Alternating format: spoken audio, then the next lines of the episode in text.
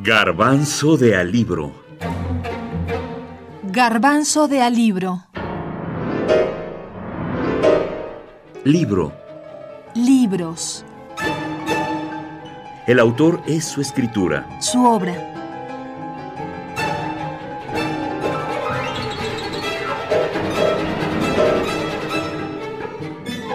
Salvador Elizondo. Farabef.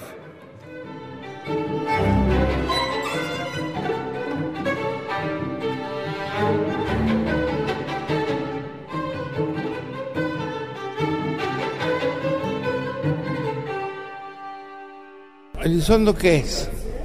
Yo lo- me, me acuerdo de él asomado aquí por la facultad. Eh, lo recuerdo vagamente en mesas redondas, en donde era famoso por su petulancia, por su brillantez intelectual también, muy despreciativo de los estudios de la facultad misma, en donde curiosamente va a terminar como maestro. Estuvo por aquí de joven, pero vámonos. ¿A, qué le, le tiraba Elizondo? A ser cineasta. Su padre era empresario de cine en clase, filmes mundiales. Entonces él quiso hacer cine. Hizo una primera película con grabados, grabados de libros antiguos. De ahí va a salir su afición de esos grabados antiguos. De ahí va a salir el famoso doctor Farabeb, que es autor de un libro de medicina del cual él saquea muchos grabados.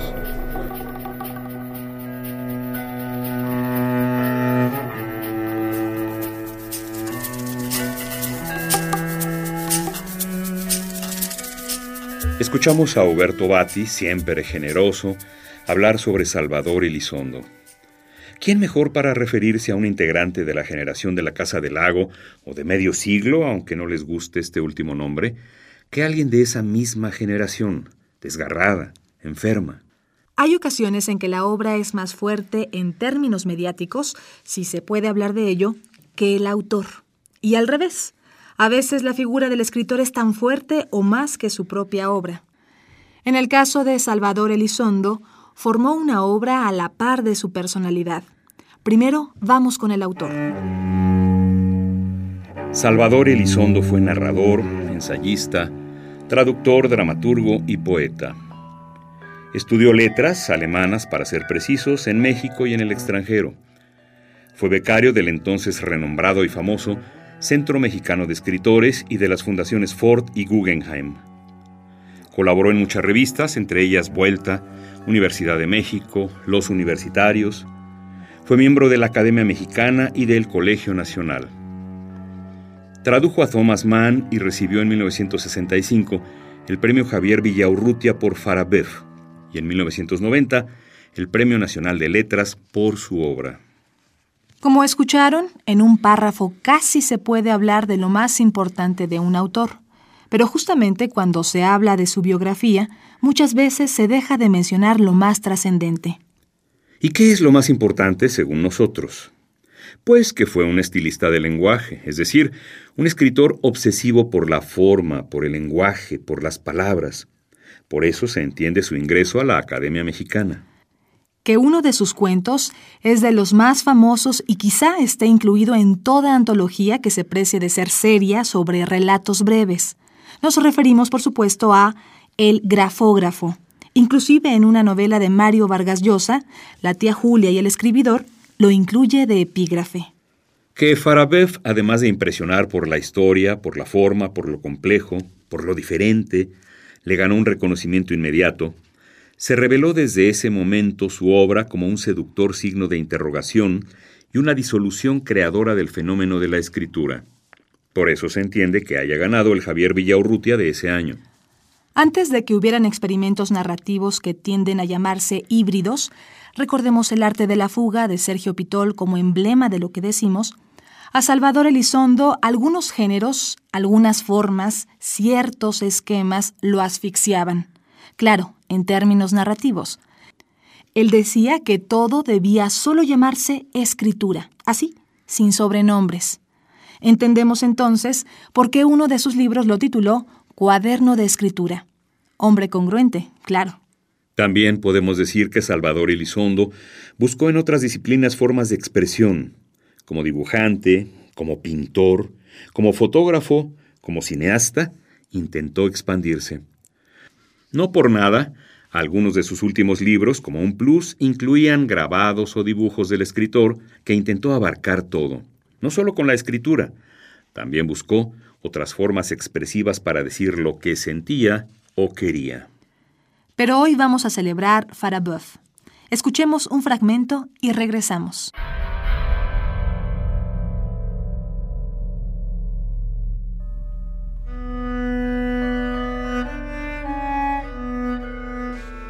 ¿Recuerdas? Es un hecho indudable que precisamente en el momento en que Farabeuf cruzó el umbral de la puerta, ella, sentada al fondo del pasillo, agitó las tres monedas en el hueco de sus manos entrelazadas y luego las dejó caer sobre la mesa. Las monedas no tocaron la superficie de la mesa en el mismo momento y produjeron un leve tintineo, un pequeño ruido metálico apenas perceptible que pudo haberse prestado a muchas confusiones. De hecho, ni siquiera es posible precisar la naturaleza concreta de ese acto. Los pasos de Farabev subiendo la escalera, arrastrando lentamente los pies en los descansos, o su respiración jadeante llegando hasta donde tú estabas a través de las paredes empapeladas, desvirtúan por completo nuestras precisiones acerca de la índole exacta de ese juego que ella estaba jugando en la penumbra de aquel pasillo. Es posible, por lo tanto, conjeturar que se trata del método chino de adivinación mediante hexagramas simbólicos. El ruido que hacían las tres monedas al caer sobre la mesilla lo hace suponer.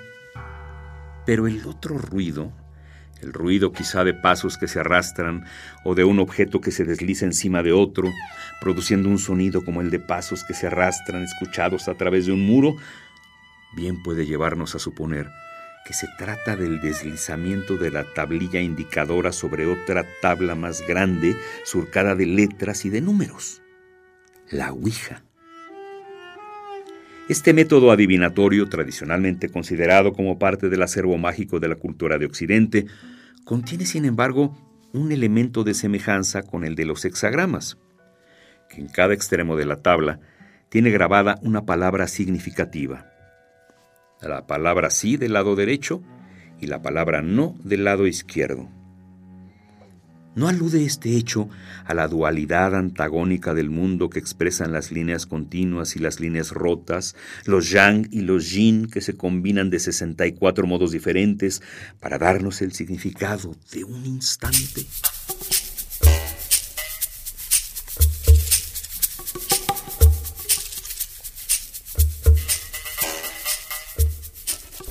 Eh, Farabev se dice, ¿no? Pues este era, yo creo que fue el libro innovador por excelencia y por lo mismo el único, ni siquiera él mismo pudo seguir por allí. O sea, se fue por un camino muy difícil y logró salir adelante y tuvo un éxito, un éxito tremendo en, el momento. Para la literatura mexicana era algo totalmente inusitado. Yo tendría que pensar que Farabev es un libro de la literatura francesa del momento, escrito en español, pero pudo haber sido de un autor francés, ¿no?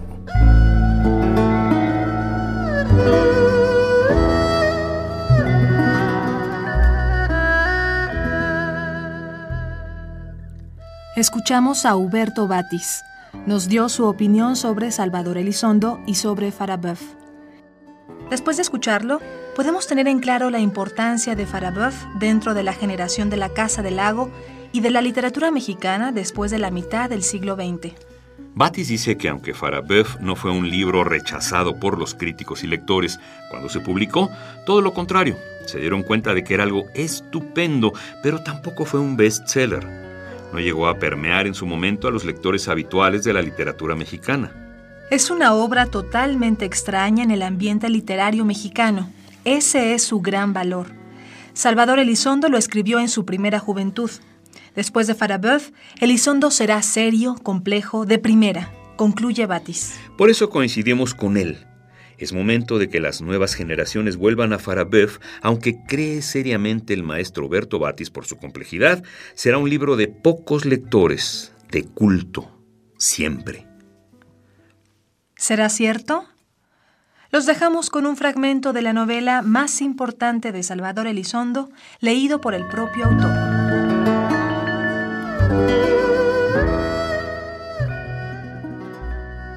Hoy es un día especial, una hora especial, un instante, aunque solo sea eso, en que espero ver colmado mi deseo. Debes prepararte con toda conciencia, no sin cierta humildad, a pasar por esta prueba, por esta ceremonia capital. No turbes ya las cosas que nos rodean. Todo es solo un instante. Mantén tu mirada fija en este signo que has ideado. Yo hago lo posible por ayudarte. Es preciso que estés dispuesta, que aceptes este sacrificio con todas sus consecuencias. No debes dudar un solo momento de mis buenas intenciones. Quiero, en cierta forma, revelarte un misterio inaccesible. Quiero dilucidar para que tú lo sientas con toda su inexplicable verdad el misterio que te mantiene inmóvil ante mí.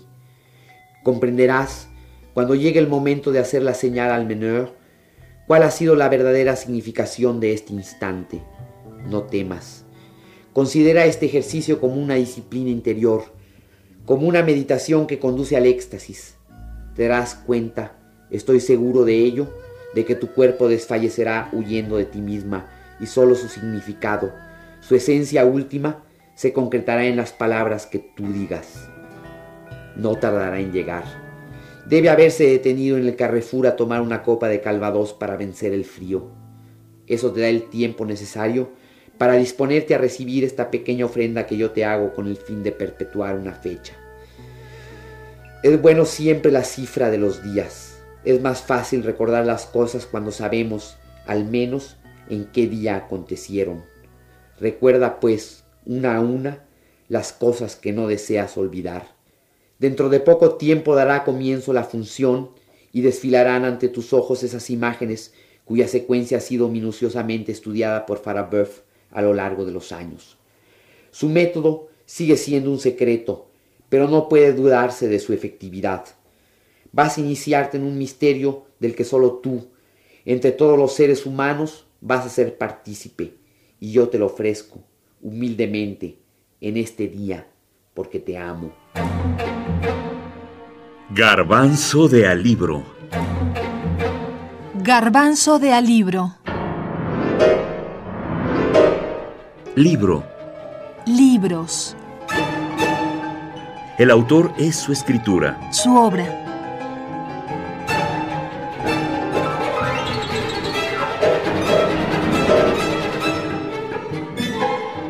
Farabeuf. Salvador Elizondo.